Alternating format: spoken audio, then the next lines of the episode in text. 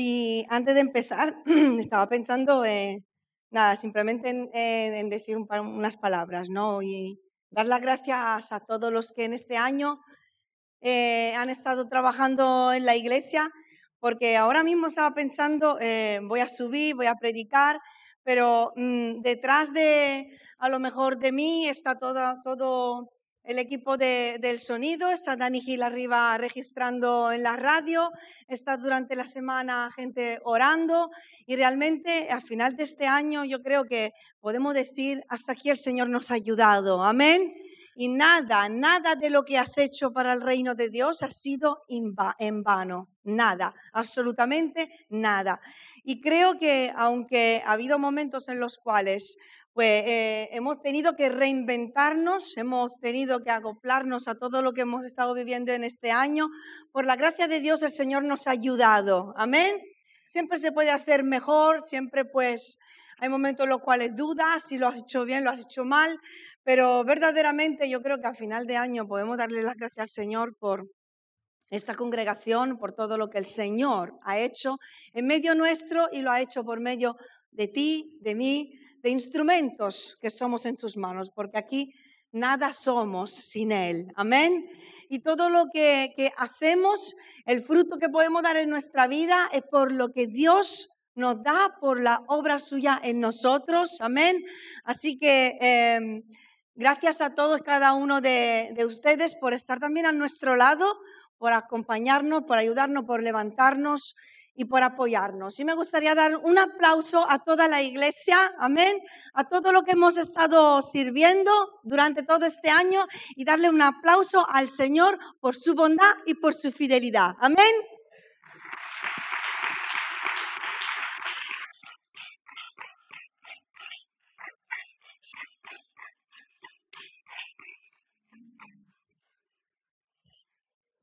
Amén. Bueno, pues en esta mañana eh, yo mm, tenía un, pensamiento en el corazón y, iba a compartir, y voy a compartir acerca de, creo que un objetivo que podríamos eh, ponernos en nuestra vida, porque eh, si miramos atrás este año, cada año ¿no? nos evaluamos a final de año y nos proponemos objetivos para el año que viene. Y yo en este año, no sé tú, tengo un solo objetivo, quiero caminar con Dios. Amén. Quiero caminar con Dios y, evaluarme para ver si he caminado con Dios durante todo este año. Y, quizás lo, haremos mejor o peor, pero si como objetivo tenemos el de caminar con Dios, creo que alcanzaremos realmente el objetivo del Señor para nuestra vida. Como veis, hay una pequeña imagen de una playa y unas pisadas de arena, de huellas en la arena, ¿no?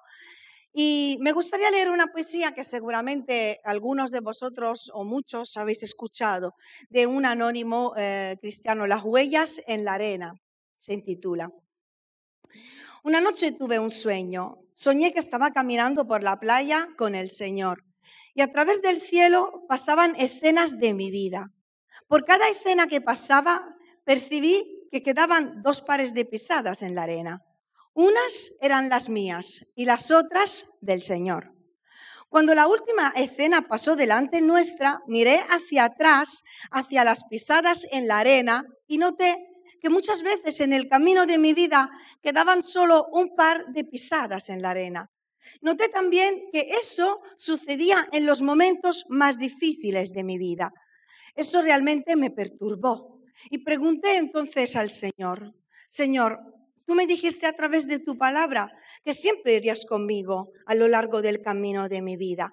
Sin embargo, durante los peores momentos de mi existencia, veo que hay en la arena solo un par de pisadas.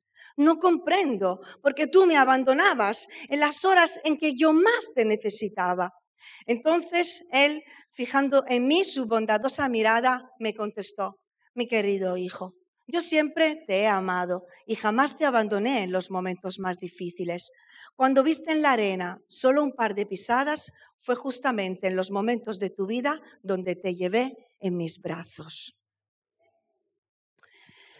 Y Esta poesía no expresa la fidelidad de Dios, el trato de Dios con cada uno de sus hijos y también lo que es la vida, ¿no? Ese camino y, cómo nos sentimos en el camino de nuestra vida. Y al final de año podemos mirar atrás a todo el camino recorrido, ¿verdad? Y reflexionar sobre la fidelidad de Dios, porque Dios ha sido bueno con cada uno de nosotros y con su iglesia. En este año 2020 hemos vivido momentos de alegría, pero también hemos vivido momentos de tristeza. Hemos podido disfrutar de días de compañerismo, pero también hemos vivido muchos días de soledad durante el confinamiento y toda esta pandemia. Pero podemos decir que aún en los momentos más difíciles, inciertos, temerosos, Dios ha estado sosteniendo nuestra vida. Amén. Ha estado acompañándonos con su presencia, ha estado caminando a nuestro lado. Y en los momentos más difíciles, en los cuales hemos pensado que Dios nos había abandonado y que nos vimos solos, Él nos estaba llevando en sus brazos porque no teníamos la fuerza de caminar solos. Y en esta mañana, si tú has puesto tu vida en la mano de Dios, y así creo que, eh, eh, que es, ten por cierto que aunque en ocasiones te has sentido, te sientes o te sentirás solo, abandonado, el Señor siempre estará a tu lado. Además, nada, absolutamente nada de lo que pasa en nuestra vida será desperdiciado si los ponemos en las manos de Dios. Aún la prueba más dura, aún los tratos más difíciles de tragar, si los ponemos en las manos de Dios, nuestro alfarero, Él lo va a usar para bien en nuestra vida y para bendecir a otros por medio de tu vida transformada. Amén. De hecho, dice eh, en, Isaías, en el capítulo 55, los versículos 8 y 9, que son versículos muy conocidos, porque mis pensamientos no son vuestros pensamientos, ni vuestros caminos mis caminos, dijo el Señor. Como son más altos los cielos que la tierra, así son mis caminos, más altos que vuestros caminos, y mis pensamientos más que vuestros pensamientos. Así es la diferencia entre cómo vemos nosotros el camino de nuestra vida y cómo lo ve Dios tu vida. Hay una inmensidad de diferencia entre nuestra manera de vernos, de verle y de ver la vida y la manera en la que tiene Dios. Y en esta mañana me gustaría primeramente mirar un poco de forma muy genérica porque es un tema muy extenso si lo miraríamos en profundidad. Mirar un poco el camino según la Biblia, sería un poco el primer punto de esta predicación. El camino según las escrituras. En el Antiguo Testamento se nos habla de la vida humana como un camino. Y bueno, estaremos apuntando, si queréis apuntar, estaremos mencionando muchos versículos. En el Salmo 27, capítulo 27, 5, nos, nos habla de que el camino es eh, la vida humana. Se representa como un camino en el que el hombre es guiado por Dios y en que cada uno puede andar o puede rechazar. Éxodos 13, 21, Job 23, 11, Mateo 2, 9. En Proverbios, en el capítulo 14, leemos que hay camino que al hombre parece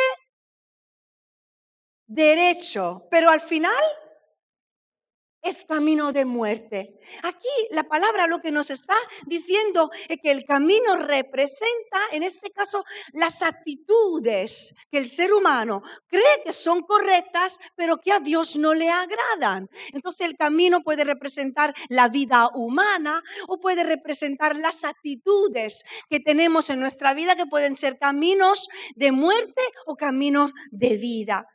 La Biblia también en el Salmo 118, 30 habla del camino de la verdad, refiriéndose a un tipo de vida conforme a la ley. Un tipo de vida que podemos, un estilo de vida conforme a la voluntad de Dios, es decir, el camino recto trazado por Dios. Y luego llegamos al Nuevo Testamento y encontramos a Jesús. Jesús es la coronación del camino que Dios ha planeado para la salvación. Él mismo se denomina el camino. No sé si os acordáis, alguno de vosotros hace una semana, Julio predicó un miércoles acerca de Jesús, era el camino, la verdad y la vida. Y fue realmente muy acertada esa palabra. Jesús se define el camino. Él dijo, y lo leemos en Juan 14, 6, yo soy el camino.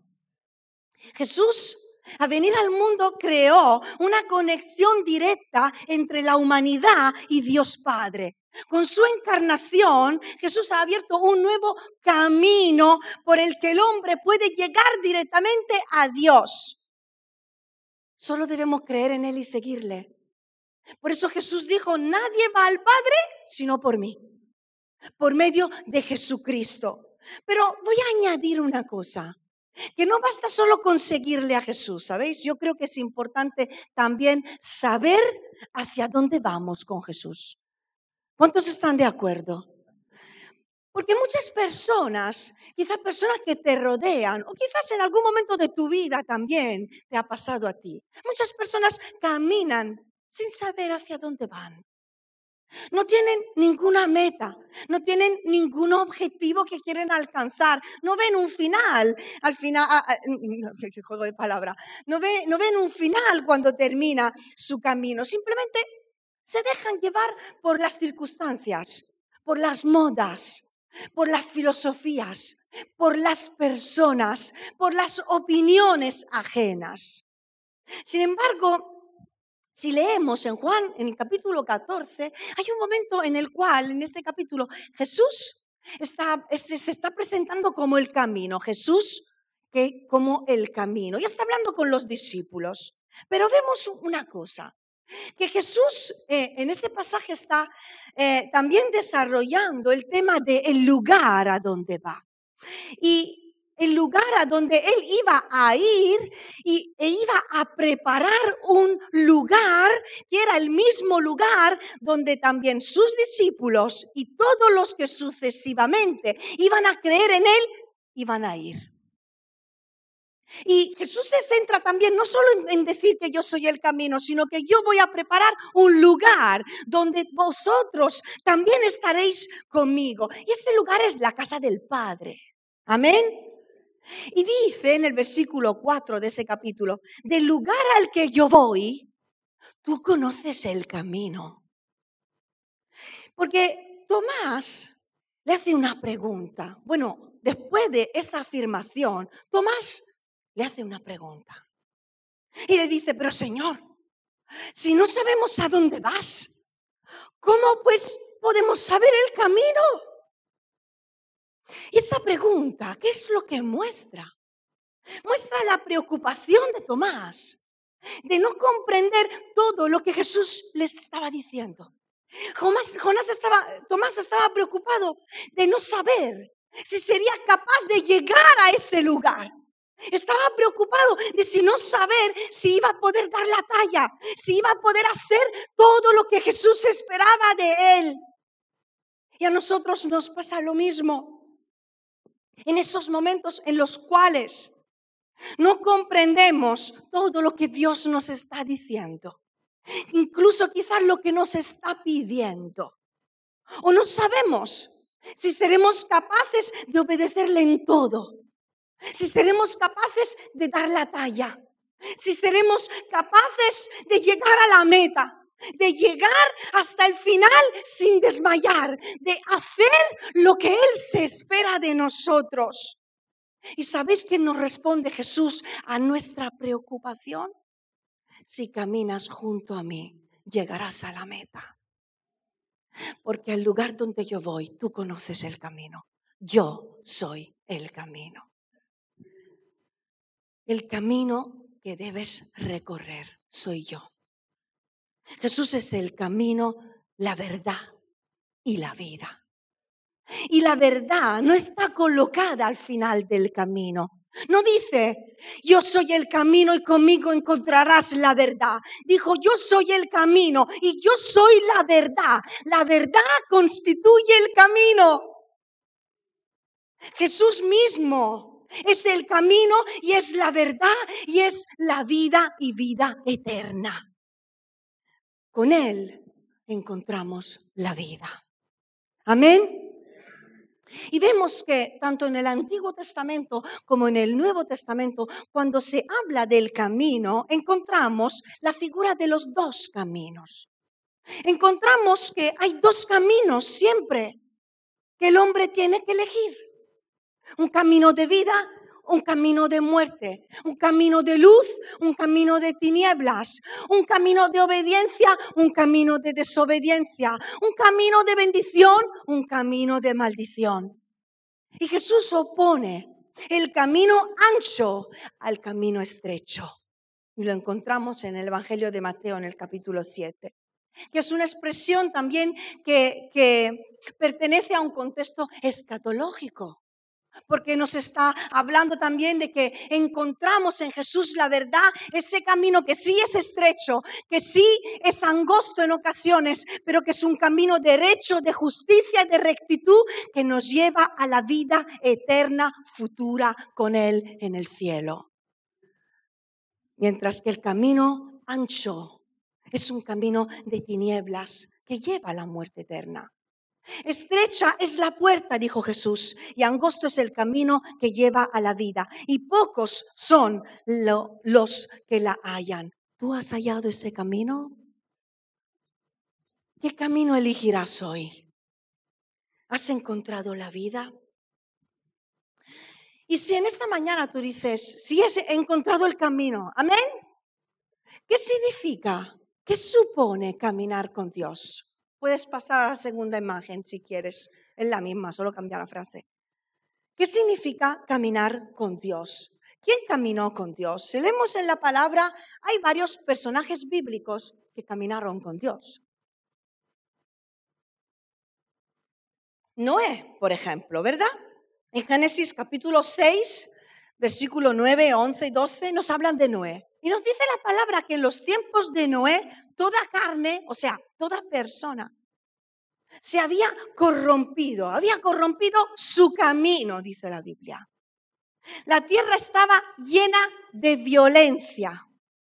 Pero, ¿qué pasa con Noé?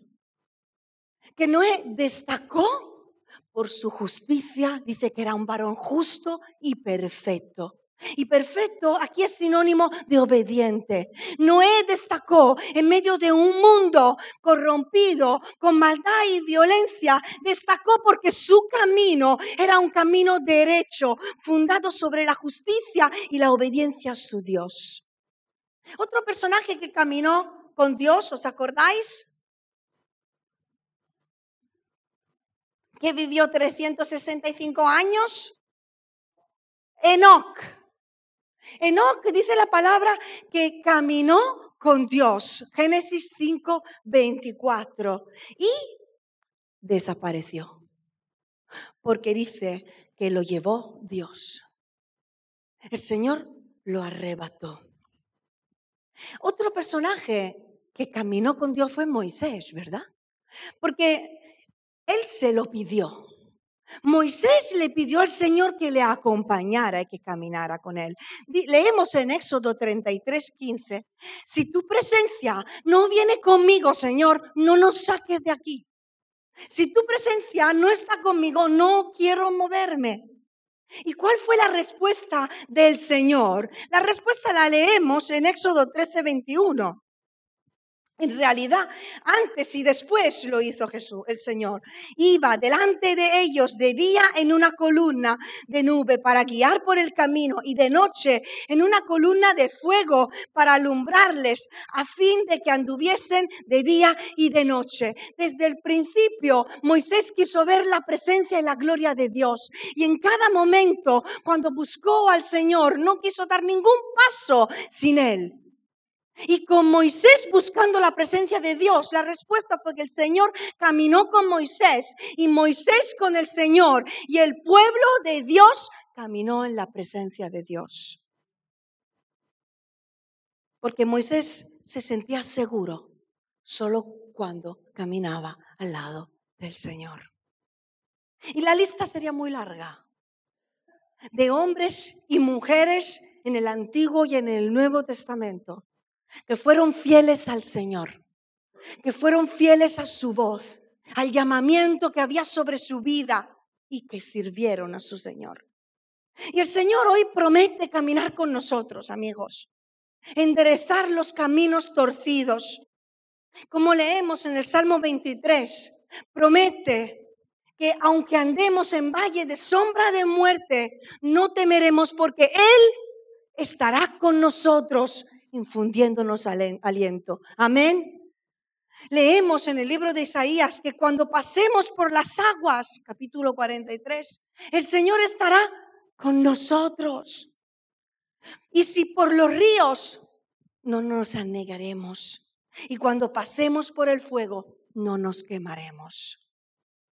Aquí está diciendo que a lo largo del camino de tu vida pasarás por ríos, pasarás por fuego, pasarás por aguas, pasarás por tempestades, pasarás por valle de sombra de muerte, vivirás como has vivido pruebas, dificultades, enfermedades en tu vida, pero Él como buen pastor y buen padre estará con nosotros siempre.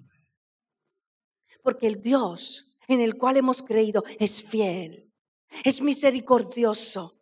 Promete caminar a nuestro lado, llevarnos por la mano, levantarnos cuando nos caemos y guiarnos cuando no sabemos por dónde andar, porque es un Dios vivo que habla y nos guía, no nos deja sin dirección, no nos deja como ciegos, no, su luz alumbra nuestros pasos.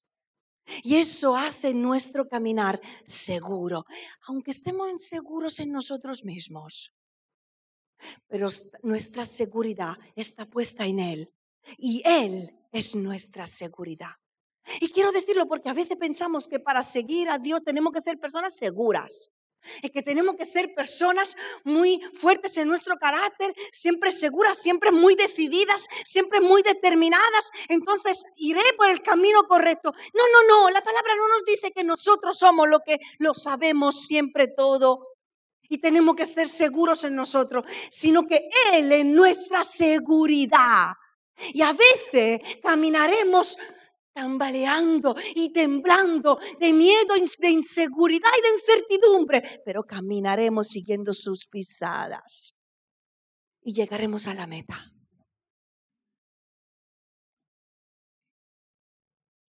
Él lo ha hecho a lo largo de todo este año.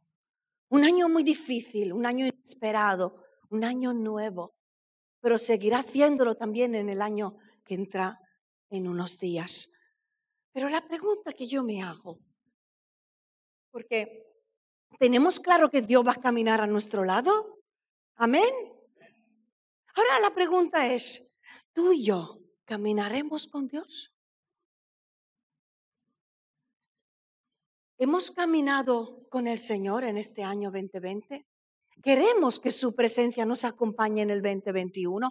¿Queremos nosotros caminar con Dios? Porque ¿qué supone caminar con Dios? Caminar con Dios, yo me imagino que primeramente supone conocer a Dios, porque ¿cómo voy a caminar al lado de alguien charlando si no le conozco? Bueno, hay gente, ¿verdad, Charo? Hay gente que hablamos con las moscas, con las paredes. Y hablamos con todo el mundo sin conocerle. Vamos a comprar el pan a la frutería, donde sea. Hay personas más calladas. Pero si tú quieres hacer un viaje no vas a llamar a una persona que no conoces. Tú haces un viaje con alguien que conoces. Porque quieres disfrutar de su compañía durante el viaje. Entonces, la vida es un viaje, hermanos. La vida es un viaje. Es un camino. Y si queremos caminar con Dios, debemos conocerle para poder disfrutar de este viaje terrenal con Él. Y luego necesitamos estar de acuerdo con Él. Amos 3, 3 nos dice, andarán dos juntos si no estuvieran de acuerdo. ¿Se imagináis el perro el gato haciendo un viaje juntos, como Tommy y Jerry? Pues se van a pasar el viaje peleándose. Lo mismo, si queremos caminar con Dios, debemos de estar de acuerdo con Él. Debemos de estar de acuerdo tanto en la velocidad como en la dirección. Debemos de dejar que el Señor, estar dispuestos de que el Señor nos lleve donde Él quiere ir, a su velocidad, a su ritmo, a su manera y en la dirección en la que Él quiere ir. Yo no puedo poner el intermitente a la derecha si Él la quiere poner a la izquierda. Tengo que dejar que el mando lo lleve Él. Caminar con Dios va a significar también estar en comunicación con Él. Y eso se hace como orando.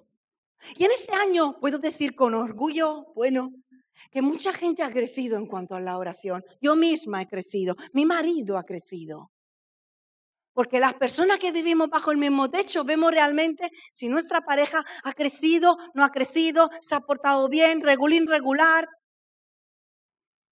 Pero para el año nuevo, aún más, como objetivo, si tu objetivo es caminar con Dios, plantéate, comprométete a buscar aún más comunicación con tu Dios. Amén.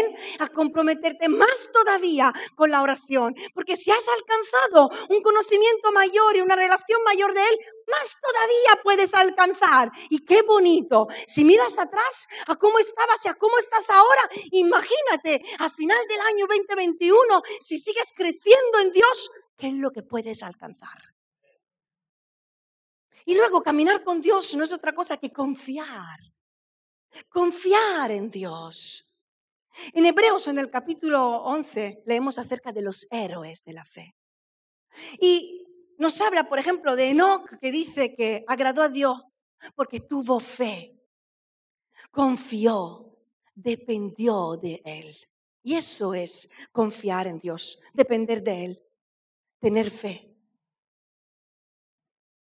Dejar que Él nos lleve por la mano Caminar con Dios significa agradar a Él.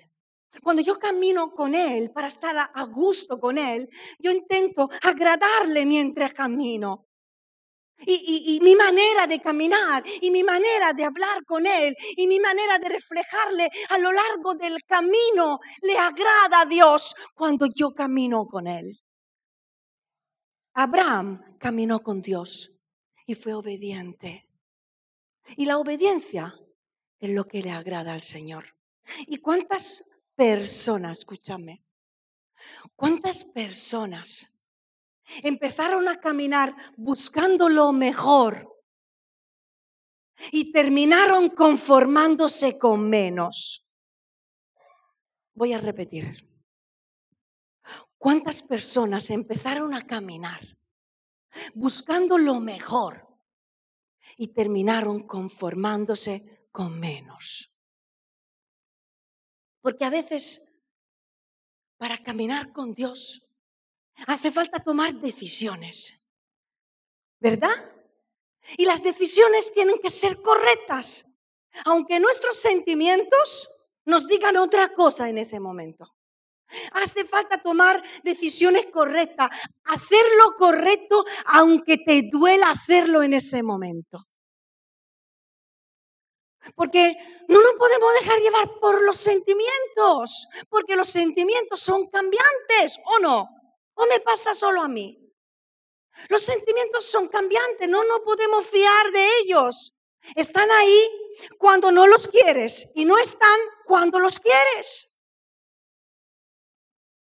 Quizás en este día, a final de este año, algunos de ustedes está pensando, está diciendo, me siento cansado, cansada, debilitado, estoy débil, no puedo seguir caminando, no puedo pensar en otro año que no sé lo que va a pasar y, realmente no tengo fuerzas. Cuando realmente nos sentimos tan cansados y desesperanzados es porque quizás eh, hemos perdido la fuerza y la esperanza. La fuerza porque nos hemos cargado más de lo que deberíamos. Y la esperanza, porque hemos dejado de mirar a Cristo y a la meta que nos espera. Yo no estoy pensando en nadie en concreto, sino en todos. Porque vamos a ser sinceros, todos en algún momento de su camino se han sentido solos. Todos en algún momento de nuestra vida nos hemos sentido cansados. Todos en algún momento de nuestro camino nos hemos sentido heridos, traicionados, decepcionados. Pero sabéis, siempre hay dos opciones.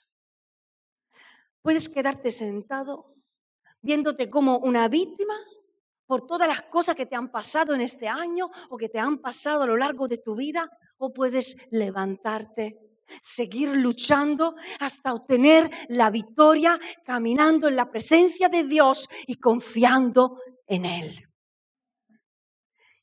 Ahora, solo tienes una vida para vivir. No tenemos más vidas. No podemos decir en otra vida lo haré mejor.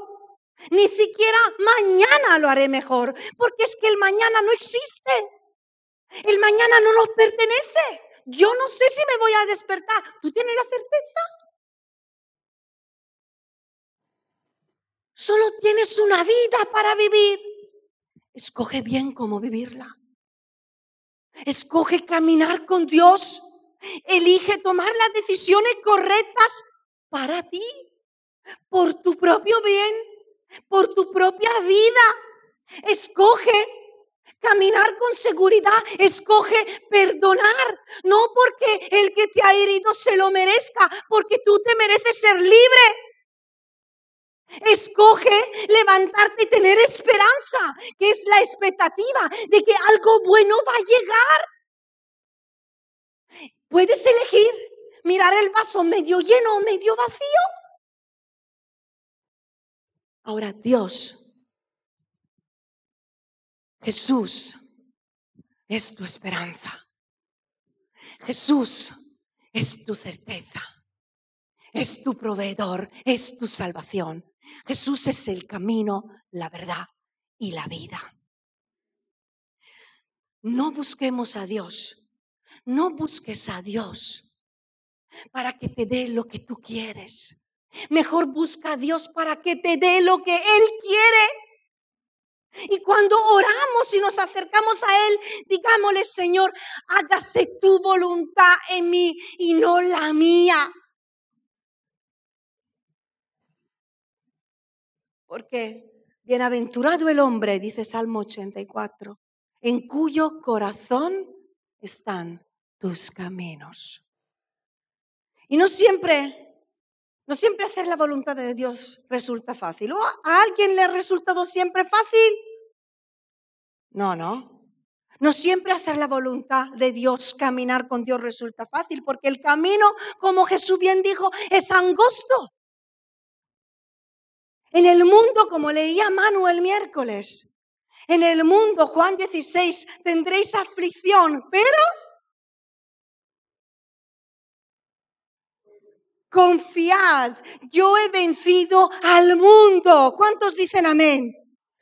Jesús nos prometió una vida cristiana fácil, pero ni siquiera una vida terrenal, exente de problemas. Pero sí prometió una cosa, que en su tierra en la tierra celestial. Él nos iba a dar de toda bendición.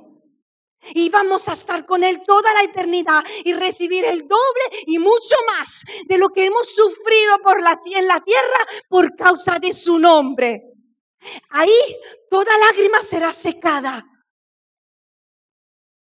y mientras que vivimos aquí caminando con Dios, Él está guardando cada lágrima que estás derramando por hacer la voluntad de Dios en una vasija muy preciada. Está apreciando todo esfuerzo por obedecerle. Y cuando tú entrarás en su reposo, en tu reposo, te dirá, bien hecho, siervo, sierva fiel. Lo has hecho bien, has llegado. Has llegado a la meta, has caminado hasta el final. Aquí están tus lagrimitas. Son preciosas para mí. Entra, disfruta toda la eternidad conmigo. Porque habrá una recompensa, hermanos. Habrá una recompensa por caminar con Dios. Por eso es importante saber también hacia dónde vamos con Jesús. Que lo que también sabemos que alcanzaremos y deseamos. Yo no sé tú, yo no sé de coronas, de no coronas, yo solo sé que anhelo ver a Jesús. Anhelo verle cara a cara. Mira, yo no le voy a hacer ninguna pregunta. Hay gente que dice, cuando te veré te preguntaré esto, lo otro, porque no lo he entendido. Yo creo que en cuanto le veré, no sé, si le abrazo, si me siento en sus rodillas, si empiezo a llorar, simplemente quiero verle estar con él. Y quiero caminar y caminar con él hasta poder verle cara a cara. Pero parece, hermanos, parece que el cristiano tiene dificultad al enfrentar el dolor. Como si fuera algo que no le pertenece a un cristiano. Como si por ser cristianos el Señor al estar con nosotros debería liberarnos de todo tipo de dolor. Líbrame de mi dolor. Al cristiano le cuesta entender que también puede y debe enfrentarse al dolor, porque el dolor es parte del camino. Es parte de la vida cristiana y el Señor usa el sufrimiento para transformar nuestra vida, ablandar nuestro corazón, hacernos empatizar con las personas y hacernos crecer. Se siembra con lágrimas, pero se recoge con regocijo. Bienaventurados, leemos en Mateo 5 la palabra de Jesús, los que lloran, porque recibirán consolación. Así que no pierdas la esperanza, no desmaye tu fe. El Señor te guía por sendas de justicia y Él es tu paz. Amén. Y por último, reflexionaba y es una pregunta. ¿Somos los del camino? ¿Puedes poner la otra? ¿Somos los del camino? ¿Qué quiere decir con esta pregunta? El nombre que recibieron los seguidores de Jesús fue los del camino, antes de ser conocidos como cristianos. Y el proceso dura unos 15 años y comienza enseguida después de la desaparición de Jesús. ¿Estáis conmigo? Ninguno de los nombres que le fue dado a los discípulos fue casual en cada momento. La primera denominación que se le otorga es la de creyentes. Y lo encontramos en, el libro de Hechos. En un segundo momento, Lucas empieza a llamarles discípulos. Con la llegada de Saulo de Tarso, la expresión discípulos viene sustituida por los seguidores del camino. Y se usa la expresión el camino para referirse a la doctrina que tenían. Y la expresión los seguidores del camino para indicar, identificar los que siguen esa doctrina. ¿Me habéis entendido? Y luego llegamos en Antioquía, cuando por primera vez a los discípulos se le llamó cristianos. Y este nombre cristianos, que algunos piensan y debaten que a lo mejor era un término peyorativo, ese término le fue dado por otros. A los discípulos se le llamaron cristianos otras personas. Otros le dieron ese nombre. Sin embargo, ellos se dieron otro nombre a sí mismo. Porque alguien puede darte un apodo, pero cuando los nombres dados por los componentes del mismo grupo reflejan cómo se ve, cómo se veía el grupo a sí mismo. Y ellos se veían en el camino. Ellos se veían como los del camino. ¿Por qué quiero hacer esta observación en esta mañana? Porque ellos se dieron el nombre los del camino, los seguidores del camino. Porque esta idea sugiere que la fe primeramente no es algo estático, que la fe no es algo eh, eh, eh, parado, sino dinámico, activo, en movimiento, en crecimiento continuo. Porque la fe crece caminando, ¿verdad? ¿Tú has crecido caminando? ¿Sí? La fe crece caminando. Crecemos andando con el Señor, como los dos en el camino de Maús, que caminaban al lado de Jesús. Y sus palabras, cuando Él camina con nosotros, avivan ese fuego que arde dentro de nosotros y la fe y el amor crece. Y esta idea del camino está inspirada por el propio Maestro, que es Jesús. Porque en el libro de Hechos, en el capítulo 10, leemos que Jesús anduvo haciendo bienes, porque Dios estaba con él. Jesús era en su caminar, en su caminar se encontraba con todo tipo de persona, con todo tipo de necesidad. Y siempre hizo lo bueno.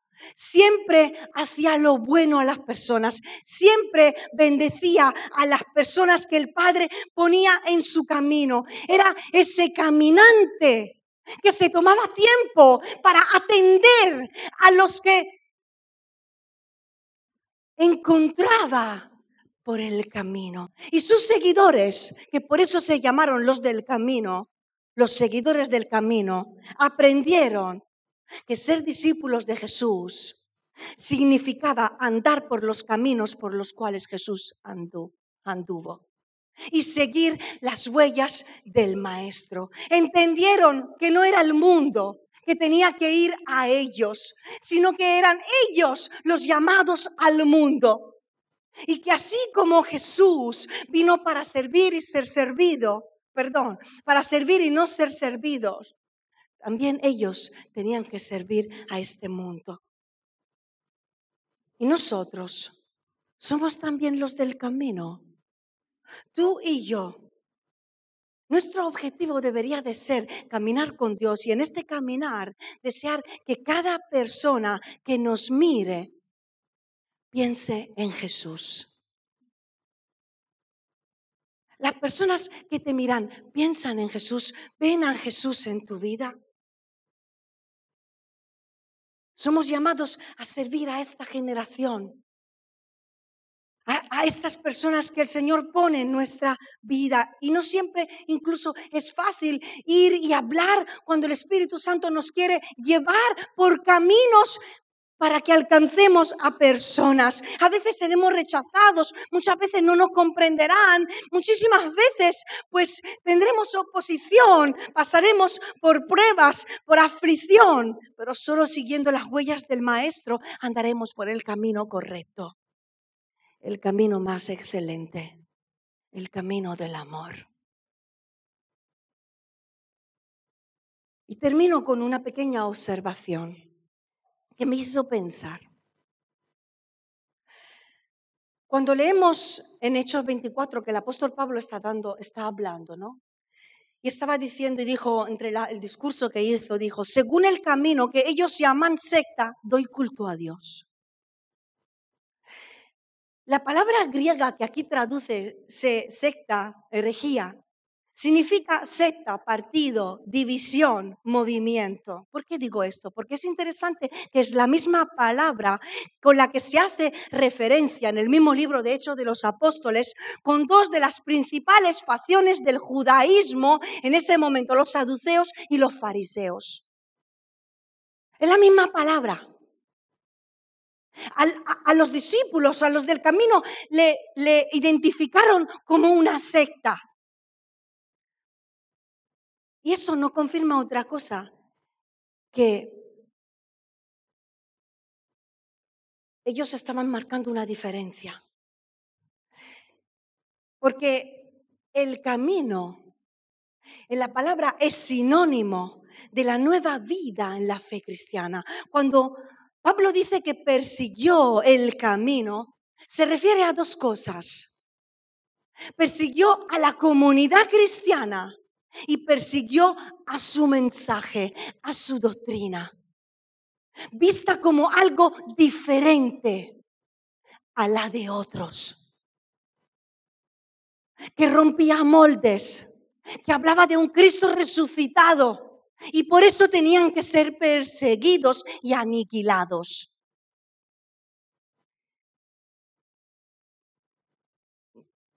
Loide, ¿por qué estás diciendo esto?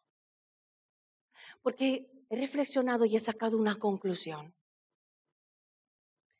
Que es importante que nos definamos delante de este mundo. por lo que creemos, por nuestra vida, por nuestra conducta y por lo que predicamos. Y a la vez es importante que el mundo también nos defina por lo que creemos, por lo que predicamos y por nuestra conducta. No que nos vean como una seta en el sentido despreciativo, de la palabra, sino que vean nosotros un estilo de vida, una fe y una predicación, un mensaje diferente a todos los demás. Porque en medio de este mundo y más en estos tiempos en los cuales se vive muchísima incertidumbre, las personas están cansadas de escuchar discursos, viven una falsa libertad, una falsa paz, una falsa religiosidad. Lo que necesitan es un mensaje muy claro de una persona que sabe quién es, de una persona que sabe a dónde va y que refleja a Cristo en su vida, porque eso dará esperanza a las personas. ¿Cómo hemos caminado hasta ahora? ¿Y cómo queremos seguir caminando? Vamos a cerrar unos instantes nuestros ojos.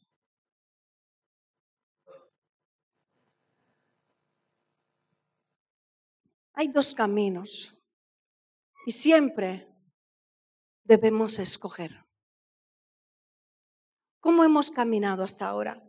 ¿Y cómo quieres seguir caminando en este año? Jesús es el camino que lleva al Padre. Nos presenta un camino angosto, pero es un camino que lleva a la vida eterna. Y es el único camino en el que seremos felices. Hay una sola vida. Escogemos hoy cómo queremos vivirla. Y también dónde queremos vivir la eternidad. Jesús es el camino, la verdad y la vida. ¿Quieres caminar con Él? ¿Quieres que Él camine contigo?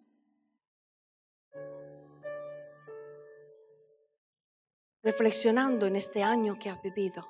Quizá ha habido momentos que te desviaste por el camino, momentos en los cuales te desesperaste, pero tienes una nueva oportunidad. Puedes quedarte enfurruñado y enfadado, entristecido, abatido y pegarte todo el año que viene con esa actitud. O puedes decidir levantarte, perdonarte a ti mismo, a ti misma, si le has fallado y darle otra oportunidad como Él te la quiere dar a ti, ¿sabes? Porque te pregunta si tú quieres caminar con Él, porque Él desea caminar contigo. Y tienes la opción de levantarte, tomarle por la mano y decirle, quiero caminar contigo. Y en esta mañana, si realmente esta es, es tu deseo, sin pedirle nada en concreto, nada material, nada específico, simplemente quiero caminar contigo, Señor. Y cuando me equivoco, repréndeme, cuando me caigo, levántame. Sé ese buen padre, ese pastor, ese amigo, ese consolador, todo lo que yo necesito, lo quiero. Si en esta mañana tu deseo es caminar con Dios en este año y reconoces también su fidelidad en tu vida hasta ahora, yo te quiero invitar a que tú levantes tu mano ahí donde tú estás. Y esta mano levantada, amén, amén. Es una vida entregada. Tú le estás entregando tu propio camino, que es tu vida. Y le estás diciendo, en mi camino quiero que estés tú. Yo quiero que tú seas mi camino.